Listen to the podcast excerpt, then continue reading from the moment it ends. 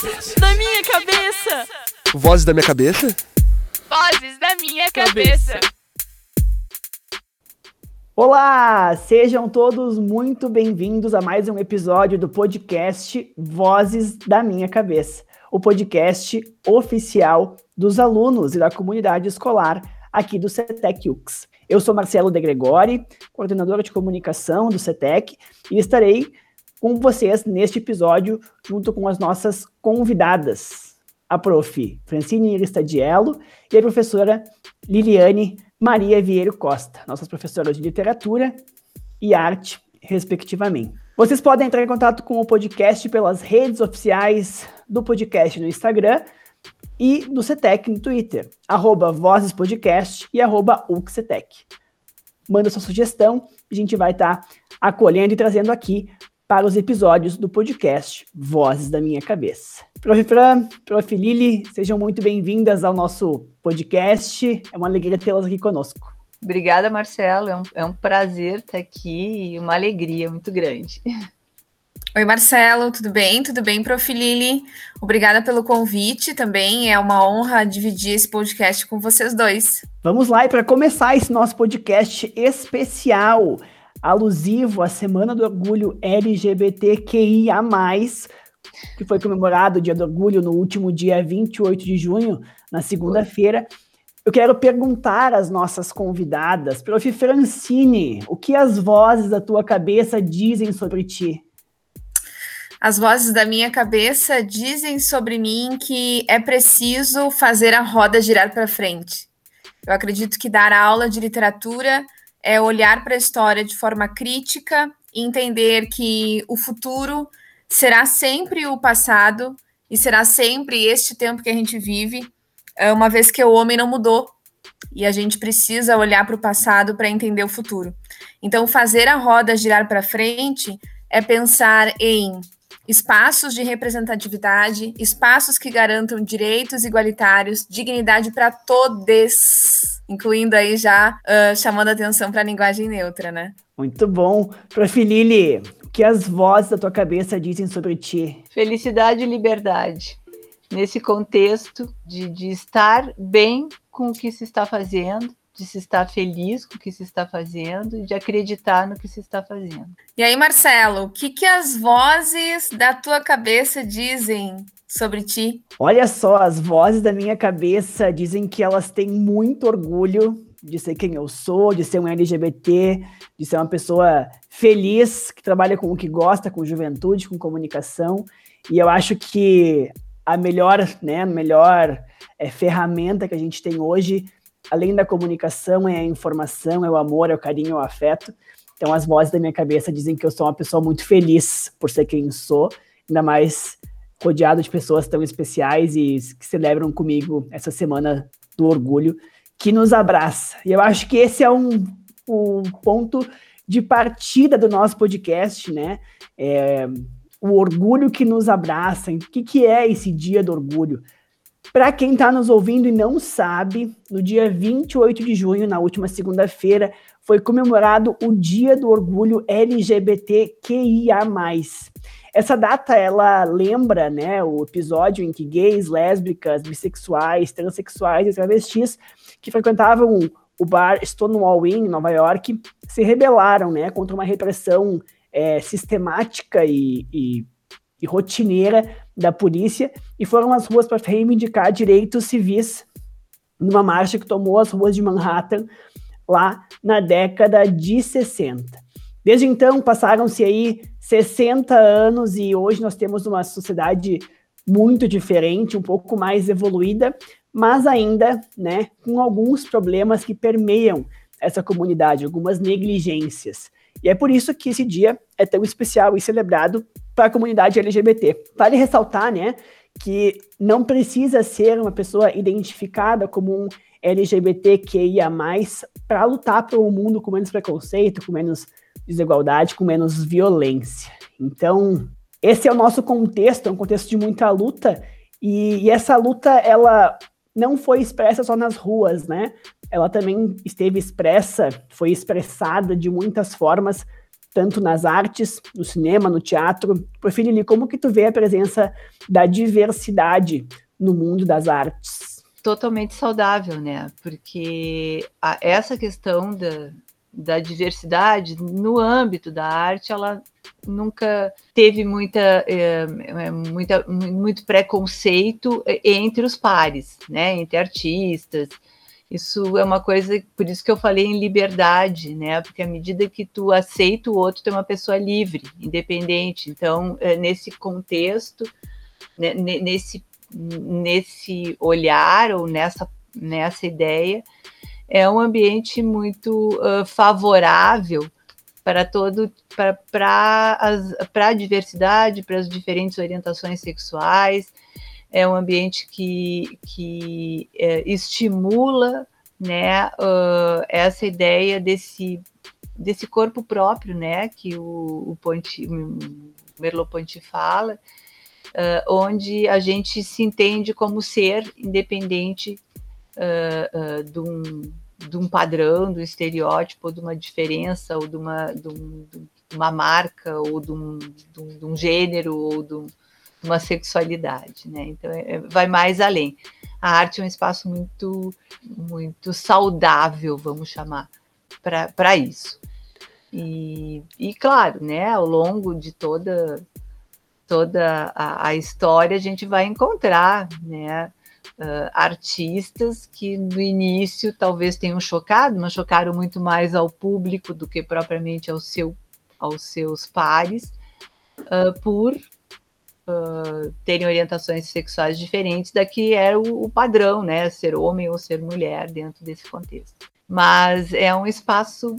Ah, é muito bom, é muito. Uh, eu, eu falo bom porque a minha história de vida nesse contexto, ela não, não tem, é com pessoas, sabe? Nunca houve desde que eu me conheço por gente e atuo nessa área, nunca houve assim uh, um, um, medo, um perigo, um, um preconceito.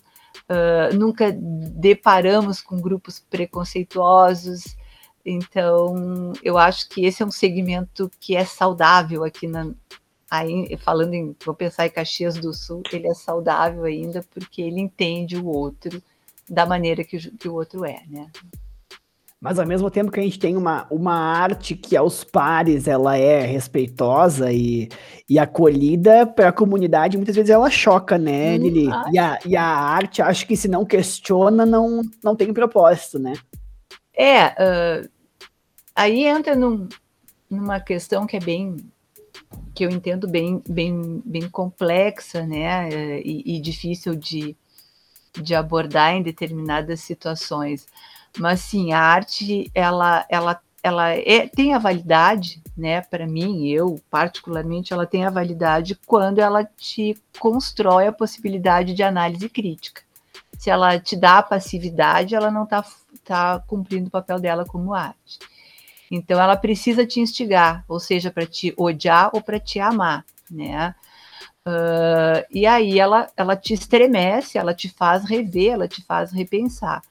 Quando ela aborda uma temática, uh, determinadas temáticas, seja ela morte, vida, ou, no caso, orientação sexual, ela vai te desestabilizar para qualquer um, porque tu vai parar e refletir, né? O importante é termos espectadores, termos uma sociedade com uma, um, o que eu chamo com um lastro de conhecimento que possa realizar essa reflexão sem sem banalizar, sem, sem, sem deturpar, que seja uma reflexão construída com conhecimento, né? Que é uma das, da, das bandeiras, né? Que todos nós que trabalhamos com arte, que trabalhamos com educação, que trabalhamos com cultura, desejamos, né? Que as análises e, e as, as, as reflexões se deem de forma fundamentada, né?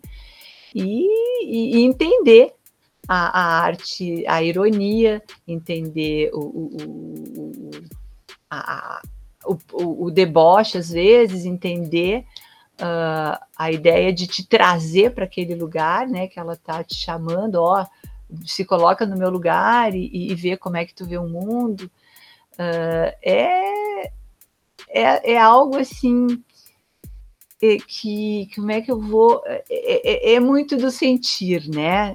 Tu tem que tu tem que estar tá livre e aberto para sentir. Aí é, é, fácil de tu varrer qualquer preconceito mesmo tu não tendo um conhecimento específico aí. Mas se tu não te abre para isso, tu já rotula, ó, não gosto, não quero, uh, acho errado, é uma doença ou qualquer coisa do gênero, aí não adianta, né? Tu vai, tu vai permanecer nesse teu limite de, de, de conhecimento. E, e, ela, e ela traz isso, né? Não só uh, com a temática de orientação sexual, mas em todas as temáticas. Então, yes. eu, a, a, a Fran trabalha com literatura, uh, tu com comunicação, tudo todos nós trabalhamos com, com, conceitos estéticos, éticos, né? Uh, históricos, culturais, uh, sociológicos, filosóficos. Então, tu não tem, assim, é, é um mundo de conhecimento que tu precisa estar tá, tá vivenciando. E essa construção que a arte traz, né? A gente vê, por exemplo, no audiovisual, nas novelas, é, é uma é uma presença recente, né, da, de personagens trans. O primeiro beijo gay numa novela na TV aberta foi em 2013, né? Então a gente vê que ainda é um, um grito na, na arte audiovisual recente. Mas na literatura isso já aparece há bastante tempo, né, Fran? Acho que a, a construção uh, de uma sociedade mais diversa e mais aberta a esse pensamento pelo viés literário já acontece há bastante tempo. É, a, a, a, comentando o que a, Lili, o que a Lili falou agora, né, sobre as funções da arte, né, porque entrar nessa seara acaba sendo bem complexo, porque a arte pode ter várias funções. E, sobretudo, a partir da arte moderna, porque aí sim a arte passou a questionar a cultura, a arte não é mais a cultura, mas a arte é a expressão da cultura. E, e ela vem com, com essa função de chocar, de provocar, de desestabilizar. O Teixeira Coelho, que é um professor da Unesp, ele comenta que a arte ela é feita para tirar o tapete mesmo, né? Então, por essa razão, a gente se depara com textos que incomodam, com imagens que desestabilizam, que são catárticas, que têm realmente esse efeito na gente que dificilmente, eu digo por mim também, não é fácil estar aberta às mudanças, né? A literatura, sim, ela, ela é uma, uma vertente mais antiga no sentido de representar a diversidade. Né? Se nós pensarmos numa literatura que já fala sobre a homossexualidade, que já fala sobre a comunidade LGBT, no, na, na questão mais simplificada da sigla, a gente tem internacionalmente conhecido Oscar Wilde, né? A gente tem no Brasil um autor que poucas pessoas conhecem, que é o Alfonso Caminha, ele, ele é um dos representantes da literatura uh, LGBT ainda no século XIX. Uh, a gente tem outras representações da comunidade, mas do ponto de vista de que eram considerados doentes, né? Ou eram uh, comportamentos rebaixados em O Curtiço, do Aloysio Azevedo. A gente tem uma nova representação da comunidade pelo Caio Fernando Abreu, em que ele traz contos, né, traz narrativas que abordam as relações entre pessoas da comunidade e como essas relações são enfrentadas por uma classe média, né, preconceituosa, uma classe média infeliz que não consegue uh, entender as diferentes formas de amor. Então, a literatura, como é uma linguagem artística também, ela tem também, junto com a arte visual, sobretudo a partir da arte moderna, essa função de questionar o comportamento, que até então é o comportamento padrão, é aquilo que a gente aceita de forma uh, muito natural. Mas essa literatura, ela tem uma função social porque ela precisa desnaturalizar o preconceito. Nas última, na última semana, eu li um conto no CETEC em todas as turmas. Eu lembro que em um dia eu li seis vezes o conto integralmente com as turmas. Ele se chama Saul e Raul e conta a história de dois rapazes que sempre sustentaram a heterossexualidade porque não sabiam o que sentiam. É difícil nomear. Quando se é natural ser heterossexual, pensa. Agora tu citou antes, né? Estou na UIN lá em Nova York esse bar que era frequentado pela comunidade LGBT. Pensa que ser homossexual era considerado crime, né? Eu precisava, inclusive, me vestir, usar três peças de roupa, né? Então eu tinha que estar andando de acordo com aquilo que era uma norma, com aquilo que era uma regra. E, e essa história do Raul e do Saul são dois rapazes que seguiram naturalmente essas regras, que seguiram naturalmente uma única forma de amor, que, que é entre o homem e uma mulher. E eles, de repente, se conhecem numa repartição pública nos anos 80 e começam uma amizade eles mesmos não conseguem dizer um para o outro o que sentem, até que são chamados pelo chefe da repartição e são demitidos. E aí, sabe o que eles fazem? Eles saem da repartição, entram no táxi e vão embora. E as pessoas acabam debochando, acabam rindo dos dois, e simplesmente o que cabe a essas pessoas serem infelizes para sempre. Porque não aceitar uma forma de amor, e aí, claro, a literatura, esse conto, ele emocionou todos os alunos, né? Porque uh, como foi possível o Caio Fernando Abreu sintetizar e o conto ele tem esse formato narrativo sintético, né, condensado, como ele conseguiu condensar a angústia de duas pessoas que se amam e que não entendem essa forma de amor ainda, e também as formas preconceituosas como a sociedade olha, né, gramaticalmente, inclusive, para essas pessoas. Né? Eu, eu sou heterossexual, mas já disse isso várias vezes para os alunos, que essas narrativas, elas sempre perpassaram a minha existência. Os meus ídolos sempre foram gays. Os meus grandes amigos, todos são gays, né? Então, essa luta também é minha. É como, é como nós pensarmos a questão do racismo. A luta antirracista é do branco. É eu que preciso me sentir incomodada quando não tem negros o suficiente numa escola, numa sala de aula porque quando não tem professores negros numa escola, né? Então, a luta contra a LGBTfobia, contra a homofobia é nossa. E a luta contra tudo isso é da literatura. Eu já disse isso recentemente numa live que eu fiz, que a poesia, que as artes visuais em geral, o cinema, o teatro, as artes plásticas, a escultura e a pintura, é, são suporte para sonho e para luta eu sonho através da arte e eu luto através da arte, né? É, a Lili comentou que ah, arte para mim é aquela que me desestabiliza, né? Então a gente tem formas de arte que nos afetam. A arte que não me tira do lugar, a arte que não me critica, não é uma arte importante para mim. Né? Eu não posso dizer que não é arte, né? Mas eu posso dizer que ela não é boa para mim.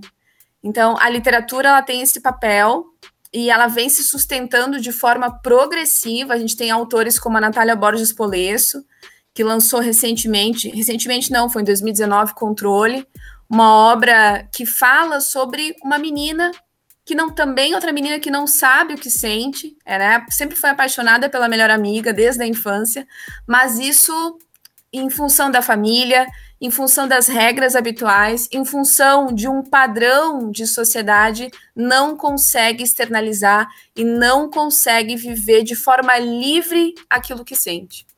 Eu acho que admiro muito no CETEC o espaço que a escola tem para dar razão para essas existências, porque essas, essas existências não têm razão na sociedade. Eu não digo isso de forma geral, né, porque generalizar é complicado, mas como isso, justamente no mês de junho, acaba sofrendo ameaças, acaba sofrendo ataques, né, como a gente vem vendo.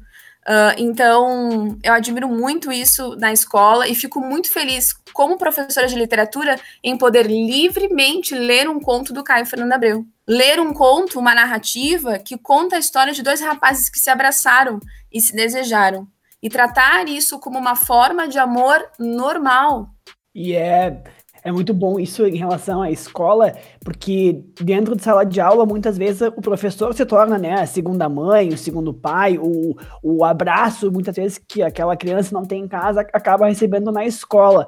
Como que vocês veem né, a, o, o papel social fundamental, político da escola nesse processo de, de acolhida, na descoberta de algo novo, né? Assim como a Fran falou na questão do conto, né? É, para as crianças, para os jovens que estão uh, se descobrindo e buscando um, um amparo, seja nas artes, daqui a pouco num esporte, é, numa, na literatura, enfim. Como que vocês veem o papel da escola nesse, nesse contexto? É É um pouco complicado, porque toda vez que o professor for trabalhar com uma ou uma representação pictórica ou literária de uma narrativa uh, LGBTQIA, talvez a sociedade pense que isso seja uma sexualização da educação ou das crianças ou dos jovens, mas não é isso, né? A gente tem que partir do ponto de que as pessoas nascem assim. Se elas nascem assim, elas não escolhem ser gays. Ninguém escolhe ser oprimido, porque infelizmente, né, a comunidade ela é sistematicamente oprimida, sistematicamente criminalizada ainda, né? Então, é, primeiro, eu acho que o papel do professor é político, do ponto de vista que ele precisa organizar essas narrativas de vida, dar espaço na sala de aula. Então, eu acredito que o professor ele é uma peça fundamental, sobretudo para esclarecer essas questões, né? Porque a sociedade vê isso de forma muito nebulosa. A gente vê uh, pais ainda questionando esse tipo de discurso em sala de aula. Nós não estamos sexualizando adolescentes, nós estamos falando de formas de existências. Então, o papel do professor é justamente mostrar isso como algo natural e não como algo deturpado, como a sociedade entende. Eu acho que então esclarecer essa, essas formas de existência é um papel do professor e através da literatura, através das artes visuais, através do cinema, mas não como uma forma uh, pejorativa, né? Uh, como muita, muita, muitas pessoas, enfim, a sociedade acaba percebendo isso, né? Como algo que, como assim? É uma doutrinação? Não, é um espaço que é aberto para outras identidades se mostrarem, né? Não só a identidade binária, homem e mulher, mas outras formas que não se identificam com esses gêneros padronizados, esses gêneros que foram padronizados pela legislação, que foram instituídos e por isso são aceitos. No momento em que, outras formas de identidade são aceitas, as pessoas também da sociedade vão aceitar. Mas isso precisa passar por um lugar de discussão. E eu acredito que o lugar de discussão se existe um lugar ideal, é a sala de aula. A Fran falando, me estava me lembrando aqui da, durante o processo dos, dos festivais, que tem. Esse ano faz. Agora em, ju, em junho fez 16 anos que eu estou prof no CETEC. E, e, e, e é muito interessante ver esse desenvolvimento e esse. É, essa, essa forma, né, como o, os alunos eh, se relacionam com essa temática. Né? Então, são coisas que há 16 anos atrás, há 16 anos atrás era tratado de uma maneira, e tu vai vendo a evolução, ou tu vai vendo as transformações, e tu vai vendo a, a a, a, presença né, mais uh, a, assumida, vamos chamar assim, dentro das salas de aula, vai e, e, todas as novas também uh, porque há 16 anos atrás falava na comunidade LGBT, né? Não, L tinha o S, tinha LG, GLS. GLS, exatamente. GLS. E, e, e, nessa época, né, antes disso, aí uns três, quatro anos antes disso, eu tive a oportunidade de, de transitar muito com a sociedade caxiense em lutas, né, com, com, a, com, a, comunidade GLS na época, em lutas por políticas públicas, por, por, por espaços em, em, em, conselhos, por espaços em, em, decisões no âmbito de Conselho de Saúde, Conselho dos Direitos da Mulher, Conselho do, da Juventude, Conselho da Cultura. Uh, eu uh, na, na, na organização de, de, de, legislação, né? Por exemplo, essa lei do, do Fundo Procultura, ela, ela nasceu num dia mais frio que hoje. Estávamos reunidos, né? Um gelo, um horror de frio, mas Pensando... Pra quem nos escuta, né, Lili, hoje faz 3 graus neste momento, né? Pra quem Sim, nos daqui... escuta daqui uns meses, no calor do verão, mas não, estamos no dia ah, 28 sim. de junho com 3 graus. 3 graus, exato. Uh, e, e, eu lembro que naquele dia eu tive que, que pedir água para botar no, no para poder entrar no carro, botar no para-brisa do carro, carro, imagina, isso aí foi 2001, 2002 eu coloquei um pouco de água morna para derreter a crosta de gelo para eu poder sair do lugar onde a gente estava ali vendo, uh, uh, trabalhando em cima do mecanismo para oportunizar muita coisa, mas cuidando do recorte, né, de orientação sexual. Então, quando tu começa a, a, a inserir em processos uh, de políticas públicas ou processos educacionais esse recorte, esse olhar, tu começa a abrir, né? E aí a escola, o, o, a, o CETEC, ele, ele tem isso como uma, uma, uma forma, né, da gente, uh, uh, ab, não é o abrir ah, vou abrir, vou escancarar, não, mas o, o, o, estabelecer, né, o permitir o debate, o entendimento, o diálogo e toda, todas as questões que a gente chama de democráticas em relação às diferenças e às formas de ser. E nos, no, no, no, nos festivais a gente via muito isso. Eu nunca me esqueço, acho que foi um o primeiro ou o segundo de uma turma, que a, a peça deles foi uma, um jogo do detetive, Clue, né? Eles fizeram toda uma reprodução do, do detetive, e só que eles eram desse tamanho e o cenário era imenso, né? E eles uh, uh, tra se transformaram. Então, o, o mordomo, né, era uma menina que tinha características de homem, né? Mas ela não era o mordomo homem, ela era uma mulher com características masculinas. E, uh, e o coronel Mostarda era o detetive machão, só que ele era gay. E aí foi muito engraçado, porque no final da peça, o, o coronel Mostarda grita para o pai: é só aqui no palco, tá, pai? Não te preocupa, né? E isso foi muito interessante, porque. É, esse movimento dele pareceu tão. Foi engraçado na hora, foi, foi desestabilizador, mas ele abriu, sabe, algumas coisas. A, a, foi a, a, permissão, parece assim, que vários uh, sentiram né, uh, nos próximos teatros, nas próximas peças, e com isso, né, hoje a gente tem um, uma, uma sala de aula totalmente acolhedora nesse sentido às diferenças. Né? Então, isso é, é, muito legal de ver como. Uh, e, e, outra coisa que a gente, que eu pelo menos discuto com eles, eles já, já estão numa sociedade onde é discutido isso, diferente da minha geração, que teve que construir a discussão, né? Porque é uma geração eu nasci em 62, mas é uma geração do, da década de 70, imagina, né?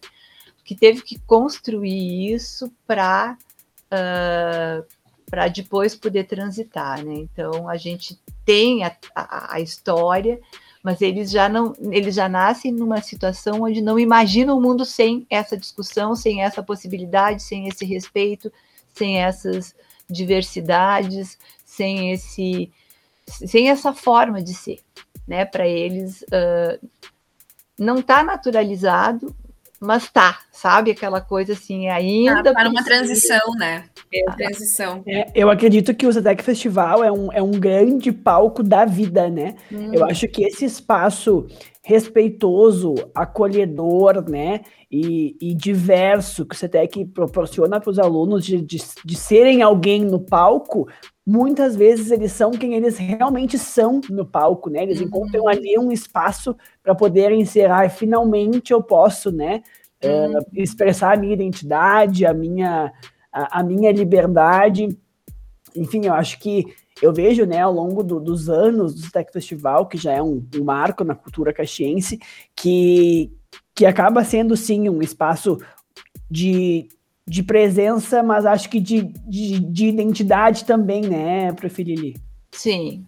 E ele foi assumindo né, um, uma, um espaço de possibilidade. Né? Necessariamente tu não precisa ser ator, necessariamente tu não precisa uh, ser aquele, aquele papel que tu protagonizou, mas tu pode ser isso, né? Tu pode passar por isso, tu pode experimentar isso que é isso que, que eu acho que, que é para mim, uma, uma das grandes funções da arte, né? Fazer a gente experimentar as coisas uh, diferentes, as coisas que a gente não imagina ser, ou as coisas que a gente não imagina pensar, ou as coisas que a gente não imagina fazer. No, na questão do desenho, por exemplo, uh, é muito interessante quando tu diz, olha, desenha, ah, mas eu não sei. Não, como tu não sabe, né? Desenha, desenha, vai, faz, depois a gente vai vai vai trabalhando. Então essa quando tu estabelece, quando tu propõe, né, um, um, uma, uma, uma, possibilidade de tentativa, de percepção e de uhum. ousadia, tu vai propor isso também para as atitudes da vida, seja para te mostrar, ou seja, para reconhecer o outro, né? Então tu te abre, né, para isso.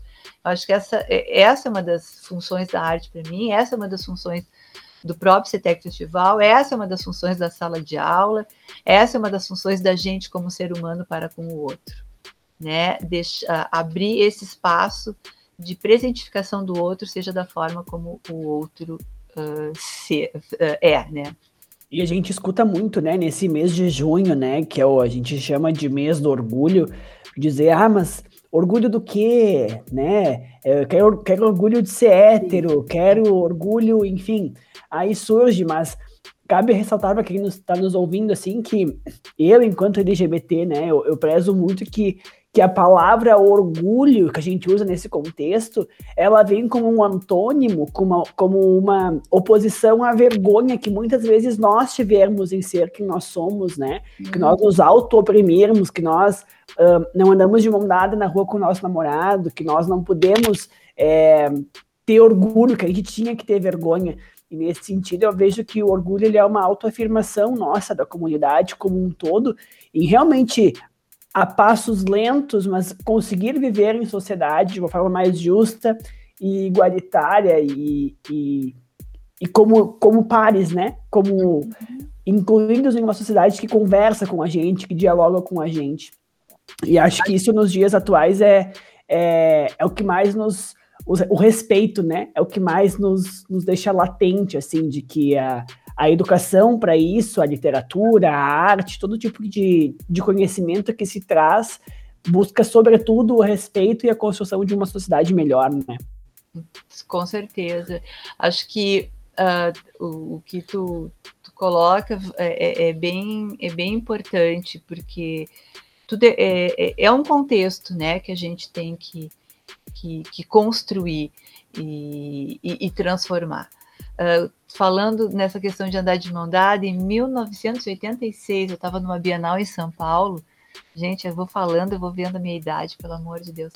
Uh, em 86, uh, ah, e eu lembro que nós estávamos num grupo na rua, né, caminhando, e, e foi quando eu vi aqui, acho que é a primeira vez que eu vi aqui no, no, no Brasil, dois, dois homens de mão dada, né? E, e, foi muito legal, porque foi muito lindo. Nós paramos e ficamos olhando assim. Eu estava com uma colega, uh, ficamos olhando, aquilo emocionou, sabe? Foi muito bacana. Demoramos para ver essa cena em Caxias do Sul, mas graças a Deus estamos vendo ela, né? Uh, cotidianamente, assim. Eu.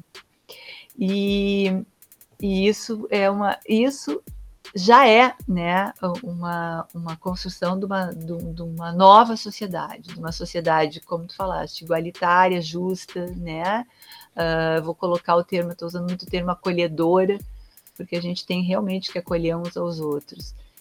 E, e, e, outra coisa também, falando no orgulho, eu me lembro da primeira parada gay aqui de Caxias, que foi aqui perto da minha casa, e eu estava trabalhando na Secretaria de Cultura, apoiando, né? Na, eu trabalhava na, nessa área da, da, da diversidade e tava mó chuva, assim, foi uma coisa.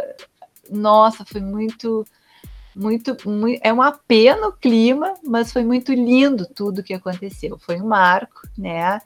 Uh, do, do início dos acontecimentos. E hoje a gente pode uh, uh, se orgulhar, porque Caxias hoje conta né, com uma casa de acolhimento LGBTQI uh, a mais, né? Então, uhum. acho que isso a gente vai vendo os avanços e o entendimento da sociedade, né?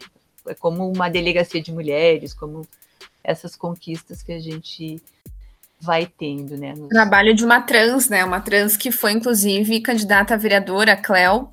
Isso. É, é, é, muito bom, assim, saber que eles também têm um espaço, né? Que, que todos têm um espaço de, de acolhimento. Uhum. É, eu, eu, ia comentar, Lili, que estava chovendo, né? Porque hoje também está fazendo dois uhum. graus aqui. Eu acho que estar falando sobre essa pauta uh, em dois graus e estar numa parada gay num dia de chuva faz parte da luta, é. né? faz é parte da luta. E aí a gente se orgulha dessa luta, né? Eu ia comentar pro Mar... ia comentar com o Marcelo e contigo também que é, se orgulhar da identidade é algo tão importante para LGBT, né? É, então, esse dia nunca pode ser esquecido, esse dia tem que ser sempre lembrado, esse dia tem que ser sempre celebrado, e, e nesse dia a luta tem que ser sempre travada, até que um dia a roda simplesmente continue sempre para frente. É, como diz a, o movimento de mulheres, até que um dia todas sejamos livres. então, até que todos sejamos livres. É, a gente tem ainda, eu ouço muitos relatos, né, de pessoas que que falam, ah, mas eu nunca sofri preconceito, nunca vi isso, comigo nunca aconteceu. Mas todas as vezes que tu não pôde levar um namorado para casa, que tu não pôde andar de mão dada, que tu não pôde uh, uh, se candidatar para uma vaga de emprego por ser LGBT, todas essas vezes que tu foi silenciado, é uhum. ali o preconceito, né? Te atingindo de alguma forma. É, são formas de preconceito, mas o que, que acontece? É, é, muito comum essa complacência. Ah, não, tudo bem. Ah, não, não é isso. Ah, acho que ele não queria dizer isso. Não. Primeiro é preciso admitir a opressão, né? Como, uma, como um movimento, infelizmente, ainda natural. E aí ele precisa entender-se como um sujeito que está na luta por um sujeito que infelizmente é oprimido, porque só assim ele consegue entender-se como alguém que precisa estar na resistência. Então, sim, as formas de. Sabe por que, que a pessoa pode dizer isso? Porque as formas de preconceito elas são veladas, né? Elas não precisam ser ditas, elas acontecem muitas vezes no não dito. Então, sim, existe preconceito. Ainda existe. Acho que ainda vai existir por um bom tempo.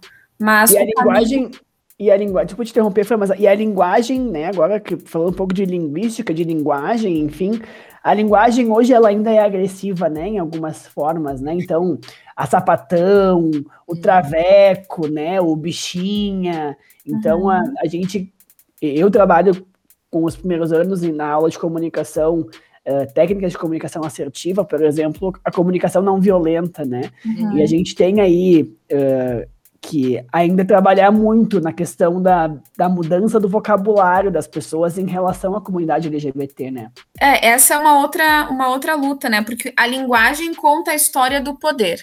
Quem está no poder historicamente? Os homens. Quem estão no poder historicamente? Os brancos, né? As mulheres são minoria, os negros são minoria, as crianças também sofrem, são minorias e os gays também são minorias.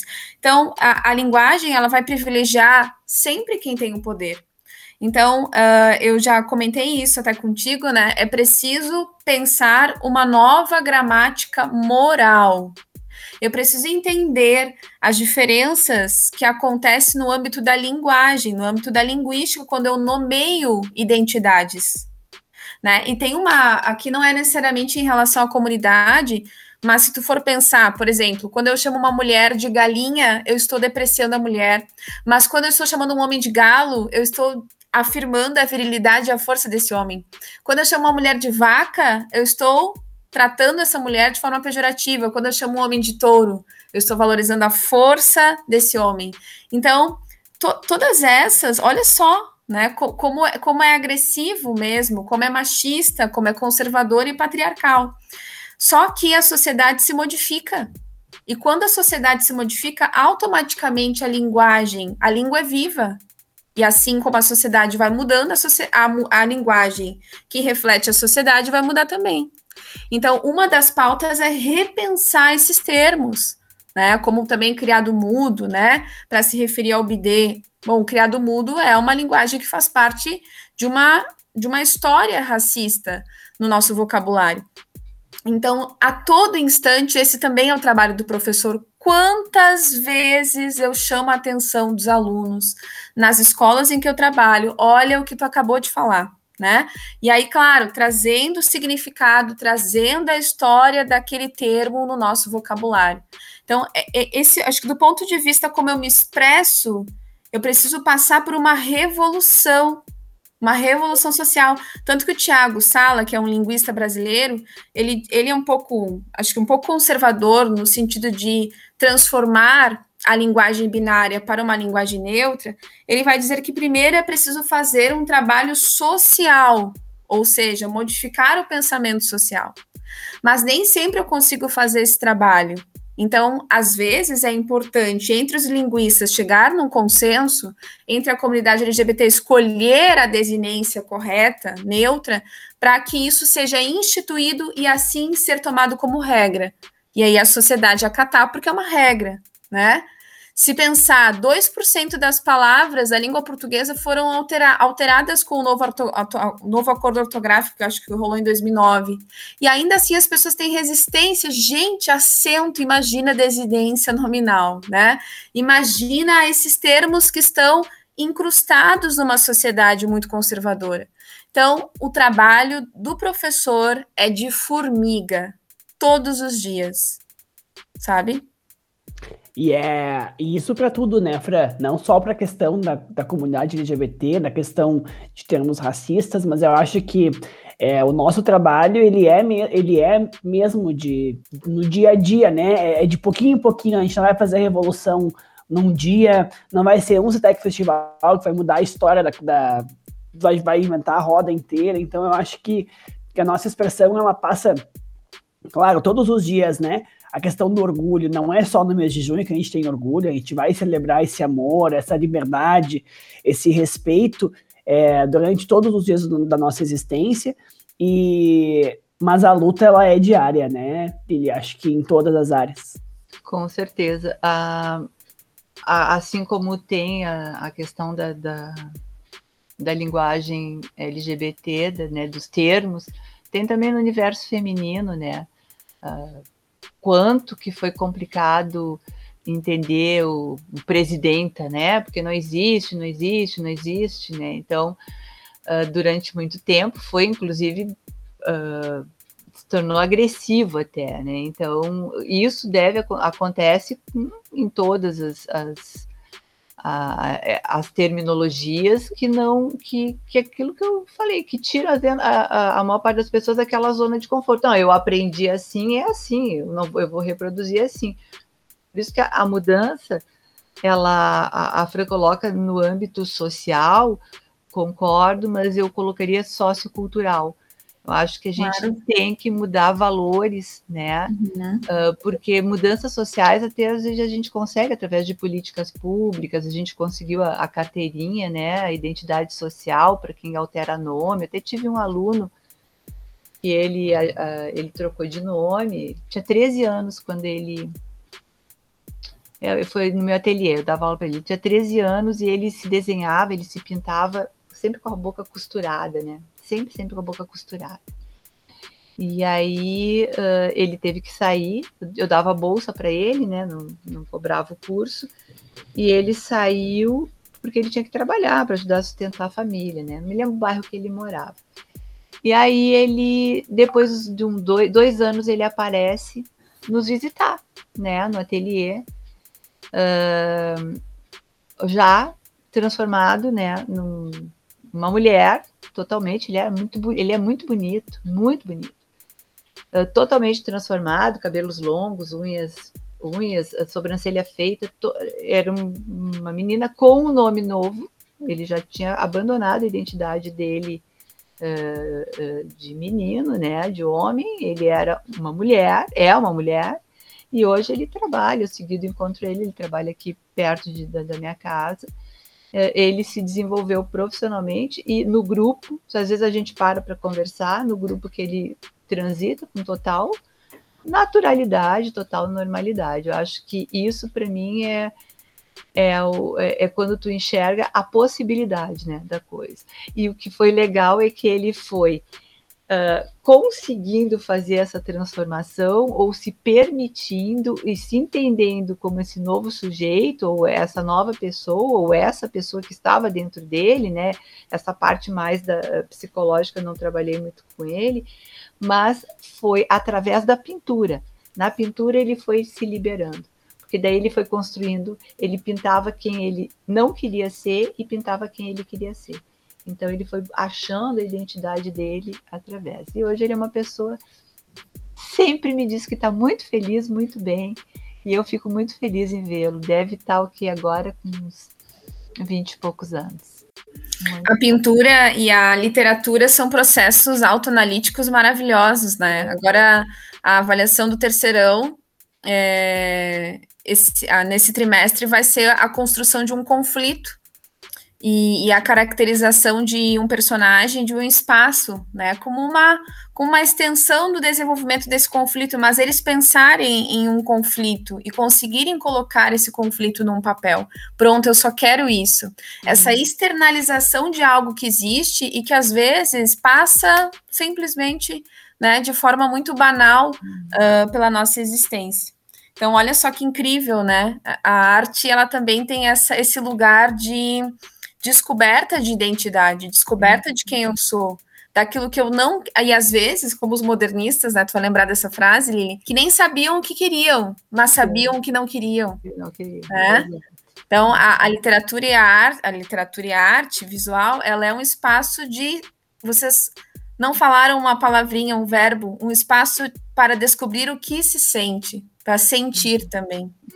Né? É, e aí, enquanto arte visual, a gente tem que entender, uh, eu, eu acho importante uh, ampliar, né, não só a pintura, mas o teatro, a dança, né, uhum. tudo que envolve a possibilidade de, de uma representação uh, visual, vamos chamar assim, né, de imagens, seja ela dentro de um palco ou numa, numa, numa tela, num desenho ou num, no próprio no, no, design gráfico. Por isso as disciplinas de arte e literatura não podem ser jamais facultativas. Em hipótese alguma, concordo totalmente. Em hipótese elas, elas, elas, são elas lugar, são... elas são lugar de tanta potência de subjetividade, uhum. sabe? De descoberta de si, porque o eu, esse eu naturalizado na sociedade, ele é um eu opressor. Uhum. Eu não me permito, eu não me deixo, eu não me reconheço. Uhum. Não, e a arte ela é esse lugar de extravasamento, né? Então, jamais, eu assim, ó, eu, hoje, eu, hoje eu estava vindo para casa e eu falei comigo mesma, no dia em que uma escola disser que a minha disciplina vai reduzir hora, eu não vou poder mais continuar nesse lugar. Eu preciso ser a minha disciplina ela, e a importância dela e o trabalho que ela tem frente à construção do cidadão, ela precisa ser só reafirmada. É, concordo plenamente. A minha nem dá para reduzir mais porque é só um período, então se reduzir é extinguir ela, né? É, não.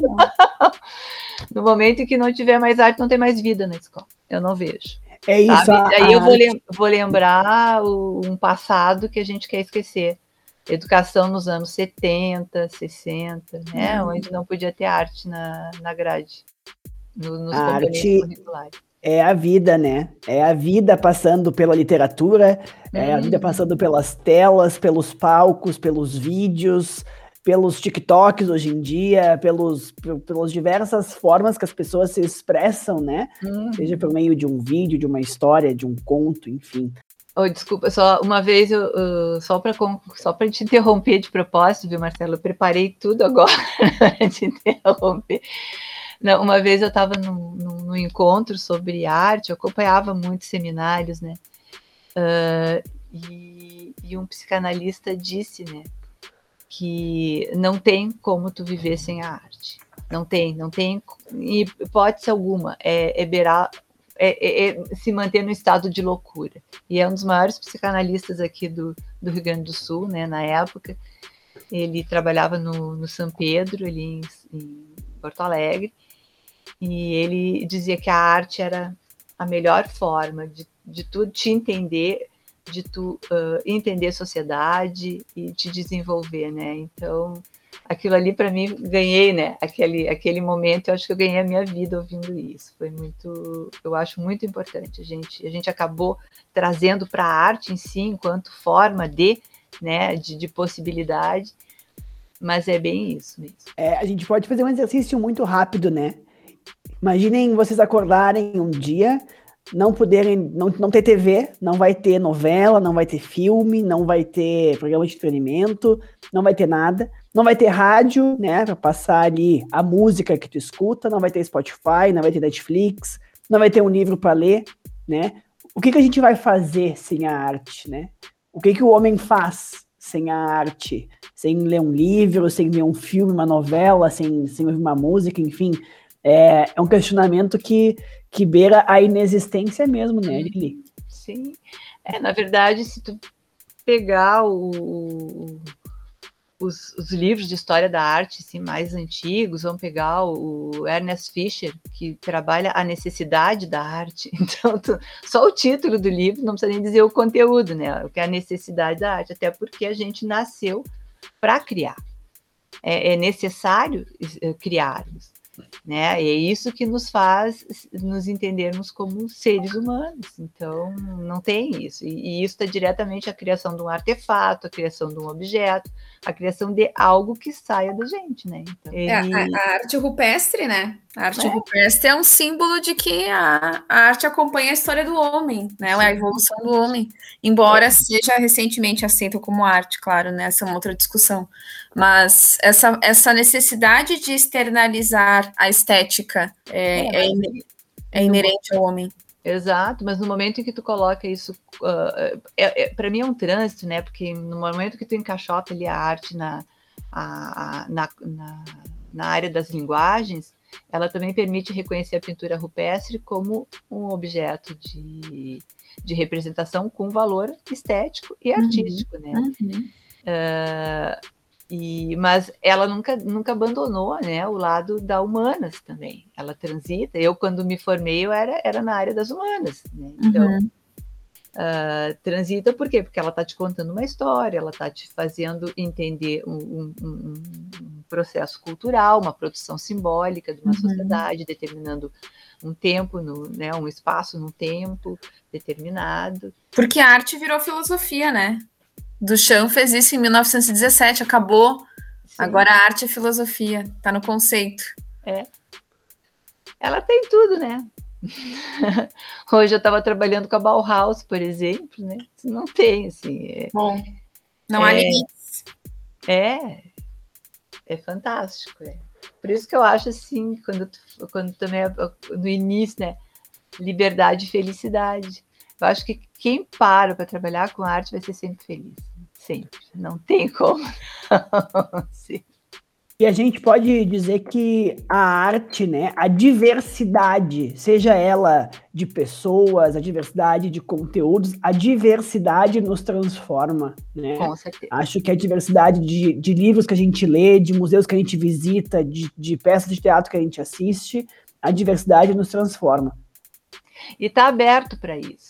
Isso é importante, né? Tu, tu, tu ter a cabeça, a, a cabeça, tu, tu, estar receptivo. Se tu vai gostar ou não, concordar ou não, não, mas absorve, trabalha, sabe? Uhum. Rumina, mastiga, pensa. Uhum. Uh, vai para baixo do chuveiro, toma um banho longo pensando em tudo, sabe? Vai para baixo das cobertas, fica pensando naquilo, acorda de madrugada pensando, vai tomar um café pensando, pensa, depois emite juízo de valor. Isso, a arte ela te coloca nesse lugar de contemplação, porque me diga se a gente não dá uma razão utilitária para tudo que a gente faz. Então, esse trabalho de contemplação, de, de, de pensar mesmo, né, é também uma outra função da arte. Mas não de pensar aquela racionalidade, talvez até tóxica, vou usar um termo atual, mas uma, uma um pensamento uh, analítico, assim, do ponto de vista subjetivo, sabe? Uhum. A arte me proporciona também esse momento de contemplar a vida. Né? Eu estou tentando encontrar esse tempo, mas difícil às vezes, né? Professor é pancada aí. Mas vamos lá. É. Muito é. bom. Vamos agora para nossa nosso último quadro aqui do Vozes da Minha Cabeça, que é o quadro Sussurros. Nesse quadro, nossas convidadas são são convidadas, fica meio redundante, né? As nossas professoras são convidadas a compartilhar conosco um sussurro, uma dica de conteúdo, de filme, de série, de livro, de podcast, de obra de arte, para que a gente possa nos engrandecer. Prof. Francine, qual que é teu sussurro de hoje? Bom, meu sussurro de hoje já comentei, mas volto a falar. É Caio Fernando Abreu, Morangos Mofados, né? Uma série de contos que não só aborda uh, uh, gays, lésbicas, trans, mas também aborda a diversidade em si, no momento em que a sociedade vivia um desbunde, né? Uma falta de esperança em relação aos anos 70, ali no início da, da, da redemocratização do país. E para quem quer ler um, um, texto mais recente, assim, eu coloco, uh, mas tão universal quanto, quanto Morangos Mofados, eu trago aqui a Natália Borges Polesso com Controle, uma obra incrível, uh, divertida, triste ao mesmo tempo, que fala sobre dramas, né, sentimentais, uh, preconceito de em relação às identidades, né, que existem e uma obra de uma escritora não só gaúcha como caxiense, né? Então é sempre importante a gente valorizar os nossos artistas locais. Então coloco aí na pauta a Nath com controle e o Caio, aliás, Caio essencial, primordial com morangos mofados. Muito bom. Prof. Liliane, qual que é teu sussurro de hoje? Ah, meu sussurro é um filme, um filme antigo, um Oscar, né?